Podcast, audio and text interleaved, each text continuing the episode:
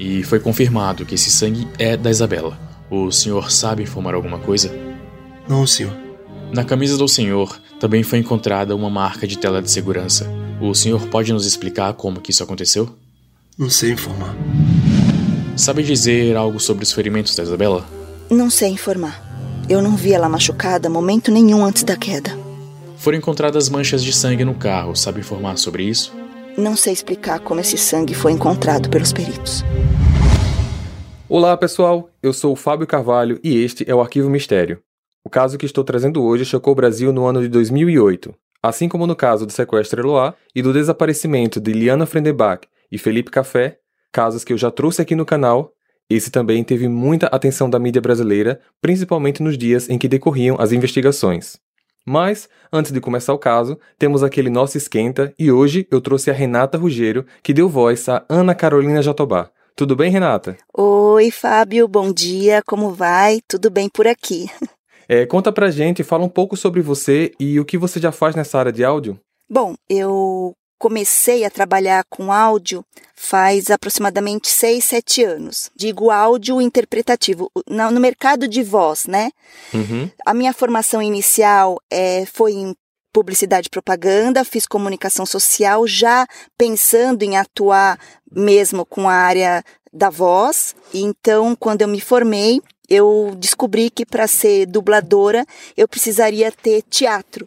Então, isso na época não, não, não tive recursos para prosseguir com esse plano e acabei emendando no direito e sou advogada também.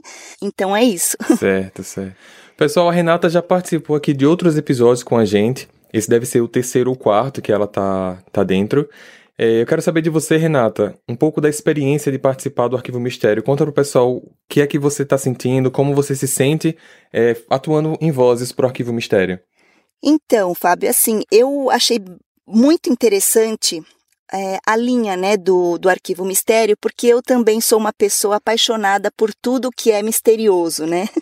Então tem sido muito bacana participar desses episódios que contam aí com esse é, clima misterioso, embora muitos deles, como no caso desse que, que a gente já até sabe como finalizou, né? É.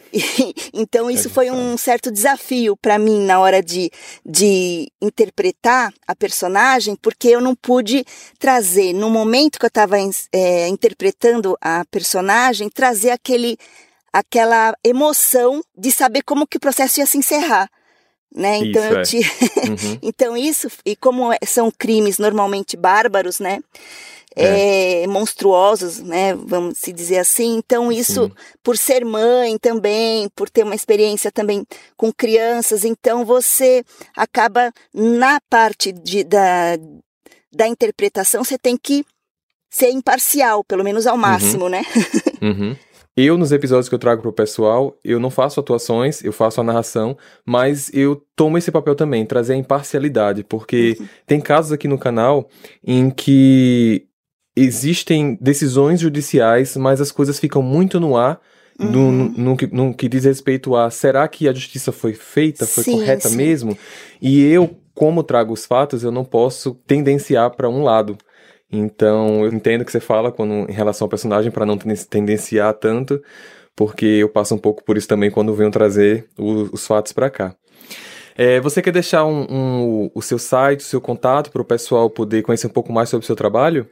Então, eu prefiro deixar o contato, embora Uhum. eu acaba, acabe é, atualizando alguns sites, algumas plataformas do meu perfil, mas se eu deixar o site, o desculpa, se eu deixar o e-mail, eu acho que vai ser mais fácil, que é Certo. Renata Ruggiero voices@gmail.com.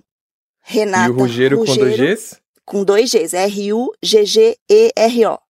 Perfeito. Eu vou deixar também na descrição, se o pessoal quiser só copiar e colar, fica mais fácil para entrar em contato com você. Tá bom? Muito obrigado por ter aceitado participar desse esquenta aqui do episódio e também por ter aceitado participar desse episódio, dando voz à Ana Carolina Jatobá, tá bom? Eu que agradeço essa parceria e sucesso pro canal. Obrigado, obrigado, tchau. Lembrando que vocês podem adicionar a gente nas redes sociais, Facebook, Instagram, é só procurar Arquivo Mistério. Então, chega de papo e vamos nessa.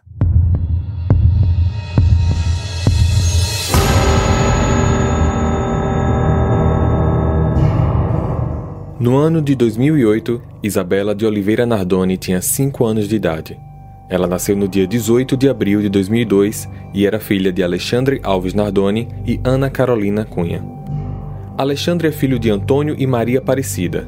Seu pai, advogado, já tinha uma carreira firmada, da qual ele tinha um suporte financeiro considerável capaz de manter as despesas de casa e ainda custear várias despesas do filho, como por exemplo pagando pelo carro, pelo apartamento e também pela faculdade, na qual ele fazia o curso de Direito. Quando Alexandre ainda tinha 21 anos, ele conheceu a mãe da sua primeira filha, Ana Carolina Cunha. Eles mantiveram um relacionamento mesmo contra o apoio da família dela, e aos 17 ela descobriu que estava grávida dele. O relacionamento não durou muito e os dois se separaram em janeiro de 2002, dois meses antes de Isabela nascer. Pouco tempo depois que Isabela nasceu, Alexandre começou a namorar uma nova garota, Ana Carolina Trota Peixoto Jatobá. Ela também fazia o curso de direito e eles tiveram um relacionamento duradouro que acabou gerando dois filhos. Como é possível perceber, as duas possuem o mesmo nome, mas diferentes sobrenomes. Pelo fato do caso de hoje citar mais a madrasta Carolina Jatobá, nós identificaremos ela apenas como Carolina. Já a mãe de Isabela, que aparecerá em poucos momentos, será identificada com a adição do sobrenome Cunha. Então, Carolina, madrasta, Carolina Cunha, mãe. No dia 29 de março de 2008, pouco antes da meia-noite, a polícia e os hospitais da cidade de Vila Guilherme, São Paulo, receberam várias ligações. Polícia Militar, emergência. Pelo amor de Deus, filha. Rua Santa Leocádia, 138. Tem ladrão no prédio e, e jogaram uma criança de lá de cima. Rua Leucádia, número? 138. Jogaram de que altura? Pelo amor de Deus, jogaram uma criança lá de cima, do sexto andar. Ai, meu Deus do Me dá uma céu. rua próxima. Hein? Me passa o nome de uma rua próxima. Pelo amor de Deus. Em frente à telefônica. Sua solicitação foi registrada. Pode aguardar a viatura. Carros da polícia, dos bombeiros e ambulâncias chegaram ao local. Eles encontraram Isabela caída no jardim da frente do prédio. Alexandre e Carolina moravam no edifício London, no sexto andar. Um casal de vizinhos do prédio ao lado, o consultor de segurança Walter Rodrigues e a advogada Ana Ferrari, deram uma entrevista a um canal de televisão e informaram o que viram. O casal chegou na porta do prédio London e conseguiram entrar facilmente, pois o portão estava aberto. Walter conseguiu ver Isabela no chão e, ao chegar mais perto, o pai dela, Alexandre, falou com ele. Tinha uma pessoa armada no meu apartamento e eu moro no sexto andar. Ele jogou minha filha pela janela. Alexandre continuava falando com outras pessoas que estavam ao redor de Isabela. A porta do apartamento tá arrombada, eu cruzei com o ladrão. Enquanto isso, Carolina estava do outro lado da rua, gritando e reclamando sobre a segurança do local. Isso é um absurdo! Não tem segurança nessa merda! Agora acontece um negócio desse e o desgraçado consegue fugir. Os paramédicos tentaram reanimar Isabela por mais ou menos 35 minutos, mas infelizmente ela não resistiu. Lá mesmo, a polícia começou a conversar com o casal. Vocês podem nos dizer o que aconteceu até o momento do acidente, por favor? A gente chegou no prédio com o nosso carro, todas as crianças estavam dormindo. Eu não quis acordar a Isabela, então eu mesmo levei ela primeiro no meu colo e depois desci para ajudar a Carol com as outras crianças e pegar as coisas do carro. Quando a gente chegou de volta no apartamento, a Isabela não estava mais lá. A grade da janela estava cortada e quando eu coloquei a cabeça para fora, eu vi Isabela lá embaixo. E entre você deixar a Isabela no quarto e voltar, demorou quanto tempo? Não sei direito, é. Acho que uns cinco minutos. As investigações iniciais começaram, e na primeira olhada no apartamento, a polícia já se depara com uma informação contraditória. A porta não estava arrombada como Alexandre tinha falado às testemunhas anteriormente. Nos dias seguintes, o casal, familiares e muitos vizinhos foram interrogados na tentativa de coletar quaisquer pistas para a solução do caso. Alexandre mudou suas palavras e disse acreditar que a pessoa que estava em seu apartamento tinha uma cópia da chave, pois não houve arrombamento. Acrescentaram que talvez o porteiro pudesse ter uma cópia. Na madrugada do dia 31 de março, Alexandre Nardoni e a madrasta Carolina foram liberados da Polícia Civil após mais de 24 horas de depoimento. No final da tarde do dia 2 de abril, o Tribunal do Júri de São Paulo aceitou o pedido de prisão provisória do casal. Hey, Você se interessa por crimes reais, serial killers, coisas macabras e tem um senso de humor um tanto quanto sórdido? Se sim, você não está sozinho. Se você precisa de um lugar recheado de pessoas como você, venha conhecer o podcast Pátria Amada Criminal. Todas as semanas tentamos entender o pior da humanidade. Nesse processo a gente ri, chora, fica brava, fofoca, porque afinal de contas é assim que a gente fala quando está entre amigos. Suas novas melhores amigas trevosas estão aqui no Pátria Amada Criminal. Vizinhos do primeiro prédio em que eles moravam ouviram Carolina dizer a Alexandre que eles eram mal casados, que ele tinha uma ex-mulher e que infelizmente haviam laços que nunca seriam desvinculados. Conversando com os vizinhos do edifício London, muitos disseram que o casal tinha brigas constantes, com muitos palavrões e sempre falando alto.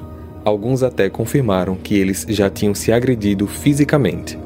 Um dos advogados do casal revelou para a imprensa que Carolina teria perdido as chaves poucos dias antes do crime. Mas essa acaba sendo uma informação tão estranha porque, como alguém que acha uma chave aleatória no lugar qualquer sabe de qual casa ou apartamento ela pertence? Um morador do primeiro andar afirmou à polícia que naquela mesma noite escutou uma criança gritando: Papai, papai, para, para. Os advogados de defesa contestaram essa informação, tendo em vista que, num momento como esse, a criança poderia estar chamando pelo pai e pedindo para o tal intruso parar. Os gritos seriam então um pedido de socorro para o pai. Apesar das duas versões para estas palavras, não se tem confirmação que a voz era de Isabela. Duas ligações foram feitas do telefone fixo do apartamento. Isso aconteceu entre o incidente e a chegada dos primeiros carros da polícia. Às 23 horas, 50 minutos e 32 segundos, a primeira ligação foi feita para o pai de Carolina e durou 32 segundos. A segunda ligação foi feita às 23 horas, 51 minutos e 9 segundos para o pai de Alexandre e durou 29 segundos. Apesar da polícia e ambulâncias terem recebido dezenas de ligações, nenhuma delas foi feita nem por Alexandre nem por Carolina. A perícia diz que a rede de proteção da sacada foi cortada propositalmente e que a janela dessa grade fica no quarto dos irmãos de Isabela e não no quarto em que eles disseram que ela foi colocada para dormir. Imagens da câmera de segurança de um supermercado mostram o casal com as crianças minutos antes do acontecido. Isabela não parecia ferida, mas foram encontradas gotas de sangue dentro do carro de Alexandre, uma das provas que ela tinha chegado machucada ao apartamento. Também haviam gotas de sangue na porta de entrada do prédio, no chão do quarto dos irmãos e na cama próxima à janela. As gotas de sangue eram visíveis, mas o casal não falou sobre isso em nenhum momento dos depoimentos. Acharam também outras gotas no chinelo de Alexandre e no calçado de Carolina. Na camisa dele foram detectadas manchas de vômito, que mais tarde foram confirmadas como sendo de Isabela, e marcas da tela de proteção da janela. Alexandre já tinha informado a polícia que tinha colocado a cabeça para fora da janela, mas a força da pressão exercida sobre a rede deixou marcas que, de acordo com as análises, só seriam possíveis se a pessoa tivesse pressionado firmemente o corpo contra a tela e com os braços esticados para fora. Nos colchões foram encontradas marcas de chinelo compatíveis com a que Alexandre usava no dia do crime. O promotor designado para o caso afirmou que as provas indicam claramente que a cena do crime foi adulterada uma mancha de sangue ao lado do sofá foi removida por alguém, mas foi possível ser identificada com o uso de equipamentos da perícia. Os laudos dizem que Isabela foi esganada e desmaiou antes de ser jogada. As marcas em seu pescoço são compatíveis com o tamanho das mãos da madrasta Carolina. Nenhum estranho foi visto no prédio. Foi descartada por completo a chance de uma terceira pessoa ter cometido o crime. A mãe de Isabela, Ana Carolina Cunha, não fazia aparições públicas durante as investigações e se restringia apenas a dar os seus depoimentos à polícia. Num deles, ela diz que acreditava que Alexandre e Ana Carolina Jatobá possam estar de alguma forma envolvidos no que aconteceu. O delegado afirmou que tinham três pontos que, na opinião dele, eram mais nebulosos. 1. Um, a ausência de qualquer tipo de arrombamento. 2. O fato de que não faltava nada entre os pertences do casal no apartamento. E 3. Nenhum indício de que alguém estranho tenha estado no prédio.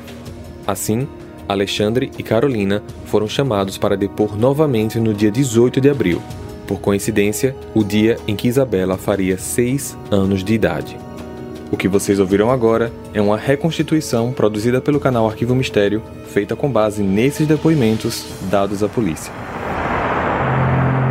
Sua camisa estava suja no dia do incidente? Não, não tava. Mas foi encontrado o vômito da Isabela. Como que isso aconteceu? Não sei informar, eu não vi ela vomitar em momento nenhum. O vômito ocorreu depois de uma resposta do organismo dela, como reação de defesa enquanto ela estava sendo asfixiada. Não sabe informar nada sobre isso? Não sei como isso foi achado na minha camisa. E em relação às manchas de sangue da Isabela encontradas no seu apartamento e no carro? Também não sei explicar como aconteceu. Eu carreguei ela no colo até o quarto e ela não tinha ferimento nenhum. Quando eu voltei no apartamento, depois de ter descido, eu vi uma gota no quarto dos meninos, uma no lençol e um pouco na tela da janela. Os peritos encontraram também sangue no chão da sala e ao lado do sofá. Só que esse vestígio foi limpo e foi identificado posteriormente apenas com o uso do luminol pela equipe da investigação.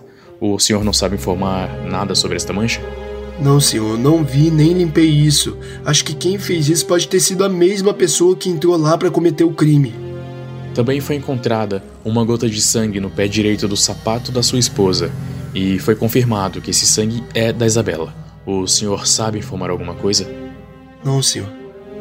Sobre a pegada do seu chinelo no lençol da cama ao lado da janela de onde a Isabela foi jogada, o senhor sabe dizer algo sobre isso? Eu não costumo pisar na cama com o calçado que eu venho da rua.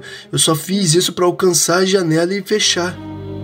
Na camisa do senhor também foi encontrada uma marca de tela de segurança. O senhor pode nos explicar como que isso aconteceu?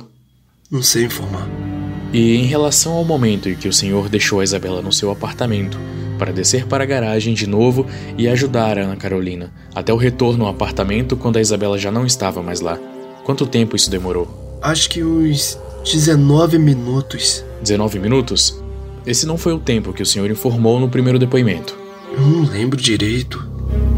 Conforme o registro do rastreador do seu carro, a duração entre o momento em que o motor foi desligado e a primeira ligação de pedido de socorro realizada por terceiro durou 13 minutos. Então não tem como o senhor ter passado 19 minutos nesse intervalo. Certo, pode ter sido, mas nesse intervalo de tempo eu acredito que alguém entrou no apartamento sem arrombar a porta, uh, usando uma cópia da chave, não sei feriu Isabela na testa, é, cortou a tela de proteção, limpou o sangue, sumiu com o material que usou para cortar a tela e é, saiu do apartamento. Quando o senhor viu a Isabela no jardim do prédio, por que não ligou para o resgate? Eu costumo ligar para meu pai primeiro quando acontece alguma coisa. Depois, foi a vez de Carolina ser ouvida. Meu relacionamento com a Isabela era ótimo. A gente era próxima. Nunca precisei repreender ela. Pode nos contar sobre as ligações do dia do incidente? Eu tava com meu celular e o Alexandre com o celular dele. Mas eu preferi usar o telefone fixo primeiro, para ligar para o meu pai e depois para o meu sogro. A gente não ligou para o resgate porque nós temos o hábito de ligar para as nossas famílias antes de tomar qualquer providência. Sabe dizer algo sobre os ferimentos da Isabela? Não sei informar. Eu não vi ela machucada momento nenhum antes da queda. Foram encontradas manchas de sangue no carro. Sabe informar sobre isso? Não sei explicar como esse sangue foi encontrado pelos peritos. Na sua sapatilha foi encontrada mancha de sangue é, pertencente a Isabela. Sabe dizer como que isso aconteceu? Impossível. Não tem como os peritos terem constatado sangue no meu sapato. Eu cheguei no apartamento usando um tamanco. Deixei ele na cozinha e depois que percebemos o ocorrido, eu saí do apartamento descalça. Esse sapato que está no relatório da perícia eu só usei em Guarulhos, na casa dos meus pais, e isso foi depois. Esse sapato nem estava no meu apartamento, estava na casa dos meus pais há muito tempo. Fazia anos que eu não usava ele. Realmente eu não sei como o sangue da Isabela foi parar nesse sapato. Na camisa do seu marido, o Alexandre, foi encontrado o vômito da Isabela. Sabe dizer como que isso aconteceu? Não sei. Sabe explicar algo sobre as manchas de sangue que foram limpas no apartamento? Não sei explicar. Não fui eu quem limpou. As marcas no pescoço da Isabela se assemelham com o tamanho das suas mãos. Sabe explicar algo sobre isso? Em momento nenhum eu apertei o pescoço dela. Eu não encostei um dedo nela. Até porque quando eu cheguei no apartamento, tudo já tinha acontecido. Alexandre foi interrogado por um total de oito horas e Ana Carolina por seis horas. Eles entraram em contradição principalmente sobre os horários dos fatos. No decorrer da semana seguinte, as investigações continuaram e no dia 27 foi feita a reconstituição, que durou cerca de 7 horas e meia. Na segunda-feira, dia 28, começou o fechamento da pasta inquérito do caso, que chegaria a ter seis volumes e um total superior de mil páginas. No dia 6 de maio, o promotor do Ministério Público de São Paulo entregou oficialmente à Justiça a denúncia contra o casal, fundamentada em homicídio doloso quando há intenção de matar. No dia 7, o juiz da segunda vara do Tribunal do Júri da capital de São Paulo aceitou integralmente a denúncia do Ministério Público contra o casal.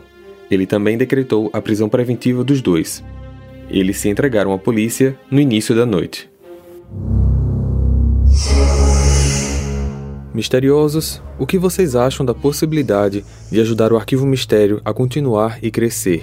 Se você quiser e puder incentivar esse projeto a continuar com essa atmosfera áudio interpretativa, basta usar o nosso Pix, contribuindo com qualquer valor através da chave e-mail pixmistério@gmail.com.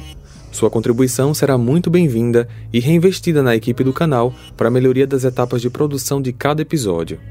Apesar de estarmos também no YouTube, a monetização lá é muito baixa porque a grande maioria dos casos são considerados pela plataforma como conteúdo sensível e por isso existem poucos anunciantes que vinculam suas marcas em conteúdos como esses. O YouTube pode dificultar o nosso crescimento, mas você pode ajudar. pixmistério@gmail.com. Vamos então voltar ao caso de hoje.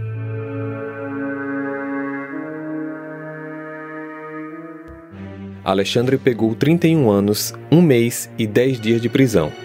Ele trabalhou internamente montando carteiras escolares para escolas públicas, fez trabalhos de jardinagem, lavanderia e faxina. No dia 5 de novembro de 2019, ele recebeu a aprovação para o regime semiaberto e conseguiu emprego como ajudante geral. Ele pode sair do presídio para trabalhar e tem o direito a cinco saídas extras em períodos específicos do ano. Essas saídas têm duração de aproximadamente uma semana. Ele vem cumprindo essas regras corretamente, e existe registro de que numa dessas saídas ele retornou antes do previsto. Ana Carolina Jatobá pegou 26 anos e 8 meses de reclusão devido à prática de crime hediondo. Ela conseguiu aprovação para ter sua pena cumprida em regime semiaberto, com direito também a cinco saídas extras ao ano para visitar a família. Ela também conseguiu emprego como costureira no ateliê que existe dentro da penitenciária de Tremembé. Na prisão, ela fez algumas amizades que chamaram a atenção da população, como por exemplo Suzanne von Richthofen. As duas já foram vistas juntas diversas vezes. Devido às restrições de distanciamento adotadas em 2020, a penitenciária passou a adotar o uso de videochamadas entre as detentas e os seus advogados. Contudo, em maio de 2020, ela infringiu uma das regras para o uso deste método e acabou falando com o pai e com os filhos. Por conta disso, ela perdeu o direito ao regime semiaberto e retornou ao regime fechado. Quero adicionar aqui que a mãe da Isabela está casada, ela já tem dois filhos e eu tenho certeza que Isabela ainda faz muita falta na vida dela. Compartilhe esse episódio com seus amigos para ajudar no crescimento do canal. A gente também tá no YouTube se você quiser acompanhar essas histórias com experiência visual. E eu vejo vocês no próximo episódio. Combinado? Até lá! Hey, você se interessa por crimes reais, serial killers, coisas macabras e tem um senso de humor um tanto quanto sórdido? Se sim, você não está sozinho. Se você precisa de um lugar recheado de pessoas como você Venha conhecer o podcast Pátria Amada Criminal. Todas as semanas tentamos entender o pior da humanidade. Nesse processo a gente ri, chora, fica brava, fofoca, porque afinal de contas é assim que a gente fala quando está entre amigos. Suas novas melhores amigas trevosas estão aqui no Pátria Amada Criminal.